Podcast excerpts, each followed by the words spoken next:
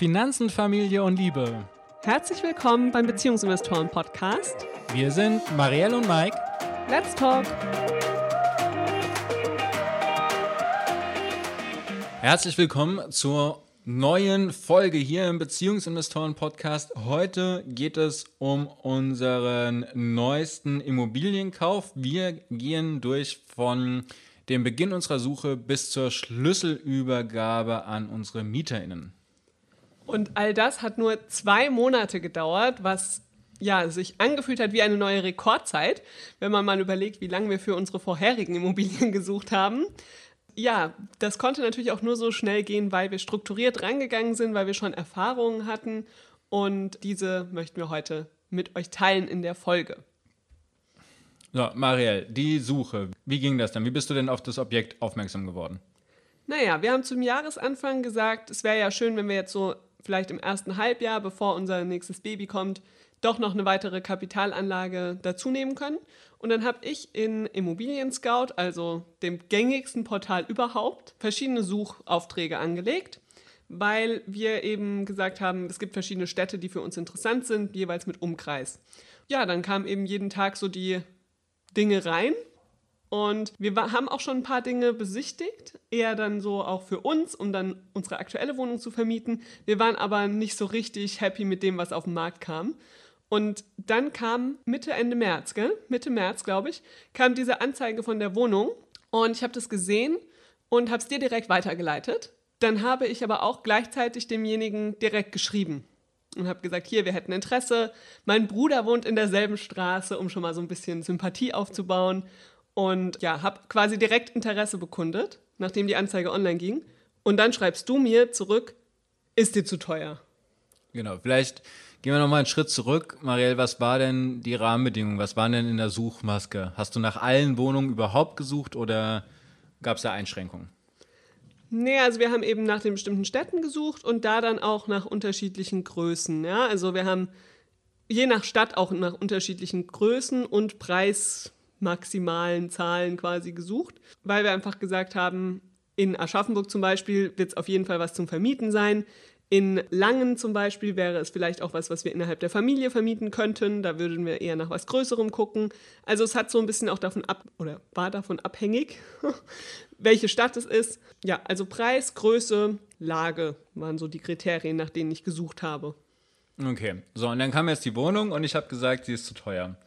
Und äh, der Grund, warum, ist, äh, weil der, der Faktor der Immobilie recht hoch war. Also sie hat drin gestanden für 189.000, 185.000 und hat aber nur 42 Quadratmeter. Und das in Aschaffenburg. Genau. Also das ist ja jetzt keine Großstadt wie Frankfurt, sondern 70.000 Einwohner. Ja, also es ist eine überschaubare Stadt aber eben auch Studentenstadt inzwischen, weil es dort eine FH gibt. Und das war eigentlich unser ursprünglicher Gedanke, gell? dass wir gerne was hätten für Studenten dort zu vermieten, wo die 42 Quadratmeter natürlich ganz gut klangen, aber die Miete, die wir uns dann ausgerechnet haben, bei einem Kaufpreis von 185.000, wäre natürlich viel zu hoch für Studenten. Genau, und ich habe auch mir dann mal ein Bild gemacht, was der Mietspiegel so ist äh, da in der Gegend, für was andere Wohnungen drinstehen.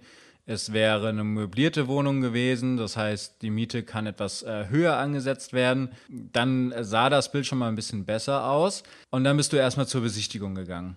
Ne, dann ich Auch gesagt, da bin ich alleine gegangen. Genau, weil ich habe gesagt, naja, interessiert mich jetzt nicht so sehr, ist jetzt erstmal zu teuer. Quasi auch wenn man die Miete noch mal ein bisschen anpassen würde, wäre es zu teuer.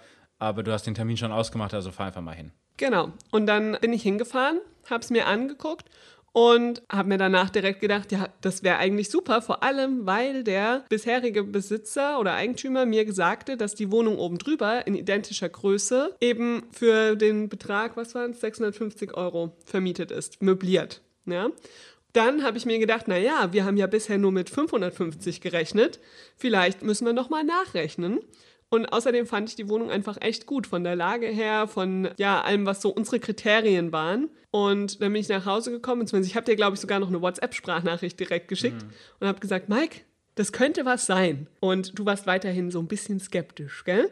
Genau, also ich habe dann auch mit der neuen Miete nochmal gerechnet, das war mir immer ein bisschen teuer. Dann kam aber quasi noch dazu, dass die Wohnung einen Stellplatz hat und die in diesem Preis, dieser Stellplatz in dem Preis mit inbegriffen ist, also nicht on top kam. Und wir wissen einfach von deinem Bruder, dass Stellplätze in der Größe und in der Gegend zwischen 12.000 und 17.000 Euro verkauft werden. Tiefgaragenstellplätze. Genau. So, und wenn man das jetzt einfach nochmal mit berücksichtigt, äh, haben wir gesagt, naja, es ist ein großzügiger Stellplatz, äh, der ist nicht so eng, also es ist ein bisschen breiter als bei deinem Bruder. Die äh, Tiefgarage ist auch etwas besser organisiert, also das heißt, 15.000 Euro wäre ein realistischer Preis für den äh, Stellplatz aktuell. Und äh, das schon abgezogen, dann sieht der Preis auch nochmal anders aus. So, dann kam der nächste Faktor hinzu, dass die Wohnung äh, vollständig möbliert übergeben würde und äh, auch die ganzen Möbel und Co inklusive Küche, die ungebraucht ist, ebenfalls in den Preis beinhaltet wären, was wir dann gesagt haben, naja, das sind nochmal weitere 10.000 Euro. Dann kam es auch noch so, dass ich gesagt habe, naja, okay, jetzt äh, befinden wir uns in einem Preissegment, wo es quasi einigermaßen in Ordnung ist für die Wohnung. Dann habe ich gesagt, naja, dann lass uns doch mal Folgendes machen, lass doch mal ein Angebot nochmal 10.000 Euro niedriger nehmen. Genau, und dann haben wir eben 175.000 geboten, sind aber ehrlicherweise davon ausgegangen, dass wir es damit nicht kriegen werden. Gell? Haben das äh, geschrieben und dann hat der Verkäufer uns tatsächlich am nächsten Tag direkt zugesagt, weil er uns so sympathisch fand. ja. Und weil wir ihm auch als zweiten Punkt, also was er eher, glaube ich, für ihn wichtig war, war, dass wir ihm direkt gesagt haben, wir kriegen das schnell hin. Mhm. Weil das ist vielleicht ein wichtiger Punkt Unserem Verkäufer war es sehr wichtig, das Ganze zügig abzuwickeln, weil die Wohnung war letztendlich aus einem Erbfall und er hat einfach keine Lust mehr darauf gehabt. Ja? Er wollte einfach jetzt weg das Zeug haben und äh, seine Rente genießen. Ja, wir haben ihm halt gesagt, von uns aus geht's schnell. Wir können noch im April, also wir haben Ende März besichtigt, wir haben gesagt, wir können noch im April zum Notar gehen, gar kein Problem. Und das hat ihn, glaube ich, auch wirklich überzeugt, dass wir gesagt haben, wir sind schnell. Und diese beiden Aspekte, ich war so sympathisch und wir haben die Schnelligkeit eben versprochen. Das hat ihn überzeugt, dass er gesagt hat, okay, dann gebe ich sie euch für 175.000. Und in diesen 175.000 berücksichtigen wir auch noch Summe X. Also wir haben uns am Ende, glaube ich, auf 10.000 Euro geeinigt für Mobiliar. Warum war das wichtig? Naja, weil das dann am Ende nochmal die Steuer und so weiter senkt. Also wenn man sich jetzt nur die Wohnung anguckt, dann äh, muss man von den 175.000 eben die 10.000 jetzt für das Mobiliar abziehen und äh, man muss die 15.000 Euro für den Stellplatz abziehen. So, und dann sind wir bei einem Preis von 150.000 Euro für diese 42 Quadratmeter äh, in sehr, sehr guter Lage in Aschaffenburg da hat das dann auch mit der Miete dazu gepasst, weil jetzt ist quasi der Zeitpunkt gekommen, dass wir die Wohnung von Anfang an profitabel vermieten können. Genau, und wir haben eben noch dazu weniger Grunderwerbsteuer gezahlt wegen der Mobiliarausweisung. Das war ja auch ein echt, ja, einfach eine gute Ersparnis nochmal, gell? Völlige legale Steuerersparnis, die es aber, ja, wichtig zu wissen ist. Warum ist es auch wichtig zu wissen? Das war nämlich auch beim Darlehen dann nochmal spannend, weil wir haben die Wohnung ja nicht bar bezahlt, sondern auch dafür ein Darlehen aufgenommen. Da wiederum muss euch bewusst sein, falls ihr euch für so ein Modell entscheidet, dass die Bank dieses Geld in der Regel nicht mitfinanziert. Ja? Also wir haben Darlehen ursprünglich für 175.000 angefragt und dann eben in verschiedenen Stufen. Aber da hat uns die Bank relativ schnell gesagt, also sie gehen jetzt erstmal nur von den 165.000 aus als Kaufpreis, weil sie die 10.000 quasi nicht als Wohnungskaufpreis anerkennen. Genau, und dann gab es einfach ein paar Überlegungen äh, von unserer Seite, wie wir das am besten stemmen können, weil wir wollten eigentlich eine relativ hohe Finanzierung haben, was äh, daran liegt, dass wir sowohl mit der Wohnung als auch mit dem Kapital, was wir besitzen, quasi einen Gegenwert besitzen. Wir würden da jetzt für uns persönlich kein äh, hohes Risiko eingehen und dann würden wir halt lieber die niedrigen Zinsen mitnehmen die wir dann auch wieder äh, geltend machen können und äh, haben unser Kapital zur Verfügung, um damit andere Investitionen tätigen zu können. Äh, deswegen wollten wir eigentlich sehr hoch finanzieren, möglichst die 100 Prozent.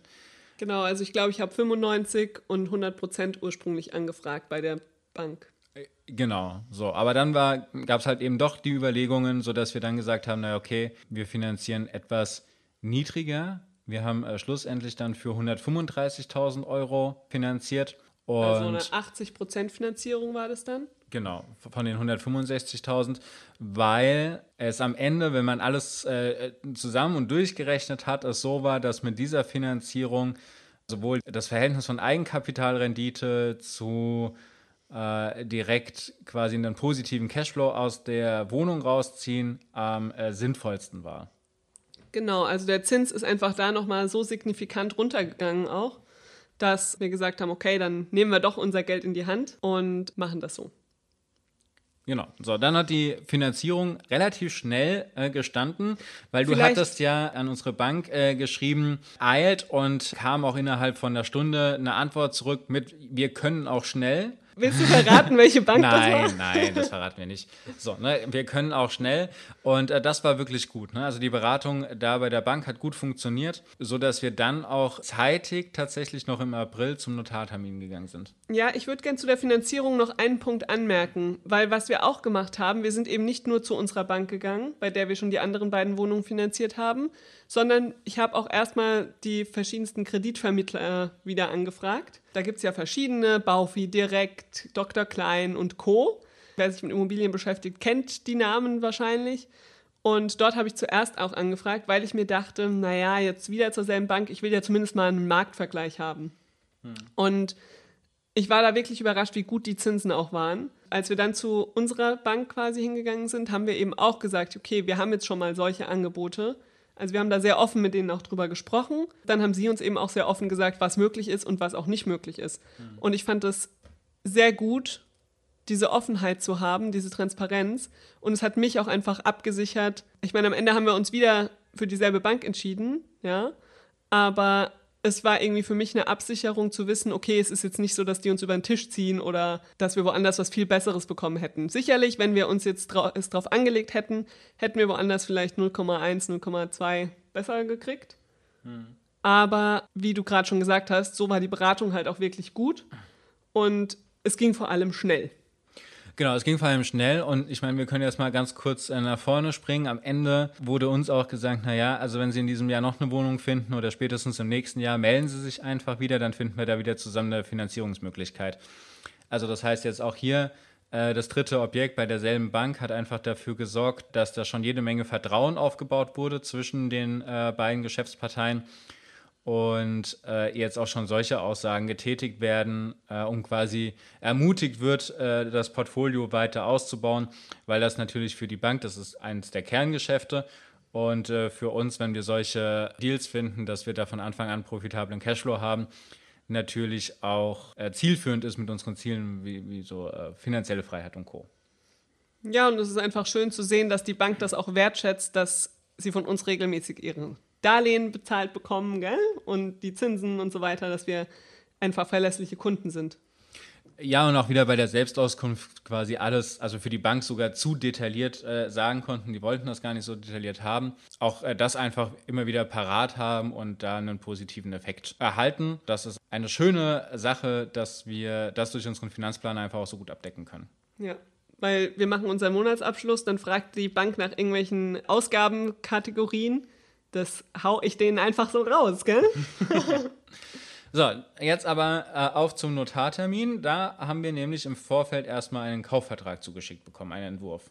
Genau, der wurde uns zugeschickt. Das war ein relatives Standarddokument. Das haben wir auch in der Familie dann nochmal ausführlichst besprochen, weil ja vor allem meine Eltern da auch relativ bewandert sind. Und dann haben wir eben zwei, drei Rückfragen gehabt, an den Notar gestellt. Aber es gab keine großen Änderungswünsche unsererseits, oder? Nein, das wurde gut aufgelöst. Die Rückfragen, die wir hatten, die haben sich vor allen Dingen daraus ergeben, dass äh, hier noch ein Erbschein offen war. Der hat äh, gefehlt, die Bearbeitung. Und äh, die daraus resultierende Änderung im Grundbuch hat eben auch noch gefehlt gehabt. Das war für uns neu, das kannten wir noch nicht aus unseren bisherigen Käufen. Und äh, da hatten wir einfach Fragen zu der Verklausulierung, ne? also der Formulierung im Vertrag. Und äh, das wurde aber aufgelöst und das hat jetzt auch tatsächlich bis zum Abschluss hingepasst. Ne? Also diese Reihenfolge war sinnvoll und die Reihenfolge wurde äh, eingehalten. Bei uns war es jetzt tatsächlich nur so, dadurch, dass alles so schnell ging, die Finanzierung von seitens der Bank noch nicht schlussendlich und vollumfänglich äh, quasi zugesichert wurde. Da fehlten dann noch die ein oder andere Unterlage. Marielle, du willst da direkt eingrätschen? Ja, ja, weil das war zugesichert. Sie haben uns per Mail geschrieben, sie bekommen die Finanzierung, aber die Unterlagen waren halt noch nicht fertig. Und solange die Unterlagen nicht fertig sind, kann das Ganze, kann die Grundschuld nicht bestellt werden und somit nicht im Grundbuch eingetragen werden. Und damit keine Auszahlung getätigt Genau, werden. und damit kann keine Auszahlung getätigt werden. Und das war eigentlich das Problem, dass wir quasi schon den Notartermin hatten und ab dann dauert es ja ein bisschen. Dann bekommt man irgendwann einen Brief, in dem die Kaufpreisfälligstellung drin steht. Und ab diesem Moment hat man 14 Tage Zeit, um zu bezahlen als Käufer. Ja? Und diese Kaufpreisfälligstellung hat aber der Notar uns gesagt, macht er natürlich erst, wenn der Erbschein da ist. Und wir wussten einfach nicht, okay, wird erst der Erbschein da sein oder wird erst unsere Bank fertig sein? Und wir haben trotzdem einfach schon mal unterschrieben. Da hatte ich ein bisschen Bauchschmerzen. Genau, also da war dann tatsächlich das Risiko, dass wir äh, im Zweifel die 175.000 Euro aus unseren äh, Eigenmitteln hätten vorschießen müssen, wenn das Ganze jetzt nicht funktioniert hätte. Das wäre gegangen, hätte aber quasi zu ähm, signifikanten Verkäufen auch ähm, unserer Aktien geführt. Ja, wir haben auch schon mal mit der Familie beratschlagt, wer uns was leihen könnte spontan. Wir wussten ja, es geht nur um ein paar Tage im Zweifel, aber trotzdem, ja, habe ich nicht ganz so gut geschlafen. Ja? Nö, also ich habe gut geschlafen. Ich habe gedacht, äh, das wird schon werden. Tja, ich habe mir schon ein paar Gedanken gemacht. Aber nachdem ich es einmal durchgerechnet hatte und wusste, okay, von Mama kriege ich das im Zweifel, vom Bruder kriege ich das im Zweifel und wir verkaufen im Worst Case diese und diese Aktie, dann ähm, war es für mich auch okay, ja. Aber Ja. das ist eben auch an, abhängig von der Summe, gell? Also es war eben auch Genau. eine überschaubare Summe, die wir im Zweifel hätten aufbringen können. Die wir hätten auch alleine aufbringen können im Ja. Zweifel. Ne? Aber ich meine, da geht es ja auch dann darum, ob man aus einem anderen Investment aussteigt, um ein neues vorzufinanzieren für drei, vier Tage äh, oder ob man das irgendwie anders gelöst bekommen hätte. Ja, das war so die spannendste Sache an äh, diesem Kauf. Und äh, dann ging es tatsächlich auch schon los, dass wir beim Notar uns darauf geeinigt haben, dass vor der Zahlung des Kaufpreises wir bereits die Wohnung äh, komplett übergeben bekommen haben. Also das heißt, zum 1. Mai den Schlüssel erhalten haben und äh, dann uns auch direkt auf äh, Mieterinnensuche begeben konnten. Genau, wir haben also quasi Mieter gesucht für eine Wohnung, die uns noch gar nicht gehört hat. Offiziell nicht. Ja. Also wo wir noch nicht im Grundbuch eingetragen waren und wo wir auch noch nicht den Preis für gezahlt hatten. Genau, aber das haben wir dann auch wieder in Immobilien Scout eingestellt, tatsächlich, die Anzeige. Weil da gibt es eine Option, zwei Wochen kann man es kostenlos inserieren. Da haben wir gesagt, das probieren wir jetzt einfach mal, wir haben ja jetzt keinen Stress. Und da kamen auch direkt so ein paar Bewerbungen, ein paar Interessenten. Man muss schon sagen, dass es jetzt nicht so viele waren, wie wir zu anderen Zeiten wahrscheinlich bekommen hätten. Ja? Man muss einfach sagen, für eine möblierte Wohnung ist jetzt gerade keine so super Phase, denke ich zumindest. Einfach weil viele Leute Homeoffice machen, wenige Leute ziehen wegen dem Job um. Ja? Die Studierenden sind alle in Online-Vorlesungen unterwegs. Genau, also es ist einfach jetzt nicht so, dass die Leute super viel möblierte Wohnungen an einem neuen Arbeitsort, Wirkungsfeld, was auch immer suchen. Und ähm, darauf ist die Wohnung ja eigentlich schon ausgerichtet. Aber wir hatten dann trotzdem drei ernsthafte Mietinteressenten, würde ich sagen. Also es haben natürlich ganz viele geschrieben, die wir aber auch direkt gar nicht erst zu einer Besichtigung eingeladen haben, weil wir einfach so ein paar Kriterien hatten. Und wenn die die nicht erfüllt haben, haben wir auch gesagt, das ist uns unsere Zeit nicht wert. Vor allem, weil man in Corona-Zeiten natürlich auch nochmal ja, Besichtigungen anders organisieren muss. Ja? Wir konnten jetzt keine Massenbesichtigung machen und einfach sagen, an dem Samstag komme, wer wolle, sondern wir mussten halt wirklich gucken, dass immer nur eine Person kommt, dass es nur ein weiterer Ein Haushalt. ja. Genau. Deshalb haben wir eben schon vorher selektiert und haben bestimmte Informationen abgefragt. Soll ich die auch gerade noch erzählen? Ja, mach das doch. Ja, also wir haben von allen Mietinteressenten vorab wissen wollen, ob sie in einem unbefristeten Arbeitsvertrag sind, am besten auch noch wo, weil wir kennen uns ja dort auch ein bisschen aus, dass wir ein bisschen wissen, okay, was ist das für eine Firma und so. Wir woll- haben allen gesagt, wir möchten eine positive Schufa-Auskunft und was war das letzte? Wir haben gesagt, es wird eine Kaution geben von drei Monaten. Auch das schreckt ja den einen oder anderen schon ab. Genau, das waren so die äh, Sachen im Vorfeld.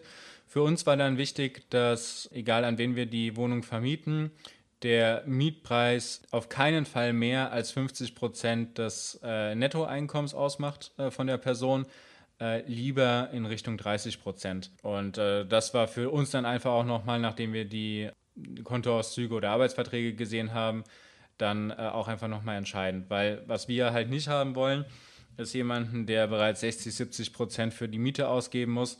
Äh, das passt einfach nicht. Dann ist unser Wohnungsangebot nicht das Richtige für die Person. Wir wollen hier einfach sicherstellen, dass dafür beide Parteien einfach sehr angenehm äh, verläuft und da ist das ein, eines der wichtigen Kriterien. Am Ende äh, eine von den Interessenten hat äh, abgesagt und äh, dann stand die Auswahl äh, zwischen zwei Parteien. Wir haben uns dann für eine entschieden und zwar, weil die am zuverlässigsten die Unterlagen geschickt haben, weil sie von sich aus nochmal auf uns zugekommen sind, weil sie äh, innerhalb kürzester Zeit die Unterlagen tatsächlich auch geliefert haben. Das insgesamte Bild damit äh, sehr, sehr positiv war und wir da denken, eine gute Vermieter-in-Mieter-in-Beziehung aufbauen zu können. Genau, und dann haben wir uns ja eigentlich auch recht schnell darauf geeinigt, dass wir jetzt noch so ein paar letzte Dinge in der Wohnung vornehmen und dann haben wir sogar schon vor Ende Mai den Mietvertrag unterschrieben zum Start 1. Juni und auch die Schlüssel aber schon vorher übergeben, weil wir da auch wieder gesagt haben, naja, wir brauchen die jetzt nicht mehr, dann können die schon mal in Ruhe einen Umzug machen. Hm. Aber auch das war eigentlich sehr entspannt. Wir haben allerdings auch gesagt, Schlüsselübergabe findet dann statt, wenn die Kaution auf unserem Konto eingegangen ist weil ja die erste Miete dann erst zum 1. Juni fällig war. Aber auch das ging super schnell. Ja. Und somit? Das ging äh, sehr schnell. Das war sogar vor der Unterzeichnung des Mietvertrages. Genau, wir hatten per E-Mail den Mietvertrag geschickt und haben gesagt, lasst uns dann am Freitag treffen zur Unterschrift. Und am Mittwoch war das Geld schon auf unserem Konto für die Kaution. Also da war schon klar, sie werden wohl unterschreiben. Also das hat alles echt unkompliziert funktioniert. Und jetzt wohnen unsere neuen Mieter auch schon in der Wohnung. Und ja. wir haben auch die erste Miete erhalten. So, jetzt habt ihr mal einen Einblick äh, bekommen von Besichtigung 30. März oder so bis Vermietung Mitte Mai. By the way, den Kaufpreis mussten wir inzwischen auch zahlen, allerdings erst in der ersten Juniwoche. Hm. Das hat also alles noch gut hingehauen mit unseren Unterlagen und so weiter. Das heißt, wir haben die erste Miete bekommen, bevor wir den Kaufpreis bezahlt haben. Aber jetzt ist das auch alles abgewickelt und in trockenen Tüchern. Auch die Steuern kamen schon. Ja. Ja, das war jetzt die Geschichte für unsere dritte Wohnung. Wenn du Fragen hast, schick sie uns doch gerne an info@beziehungs-investoren.de oder schick uns eine Nachricht bei Instagram. Dort äh, werden wir auch den Podcast ja nochmal veröffentlichen. Wir hoffen, dir hat äh, dieser Einblick Spaß gemacht und du hast etwas für dich mitnehmen können. Ansonsten hören wir uns wieder in einer Woche. Ich möchte allerdings noch eine kleine Ankündigung machen. Wie du ja vielleicht weißt, erwarten wir unser zweites Kind und werden eine Podcast-Pause im Sommer einlegen. Vermutlich wird unsere letzte Folge am 19. Juli erscheinen und machen dann Pausen bis zum 6. September. Am 6. September geht es dann weiter, auch hier im Beziehungsinvestoren-Podcast. Freut euch also noch bis zum 19. Juli. Hört ihr uns, danach machen wir etwas Pause und kümmern uns um unsere ja, etwas größer gewordene Familie dann. Genau, wenn ihr bis dahin noch Wünsche habt, worüber wir auf jeden Fall in den verbleibenden Podcast-Folgen sprechen sollen, auch dann schickt uns eine Mail oder schreibt uns auf Instagram. Ja, wir wünschen euch eine tolle Woche und hören uns nächste Woche mit dem Monatsabschluss. Bis dann.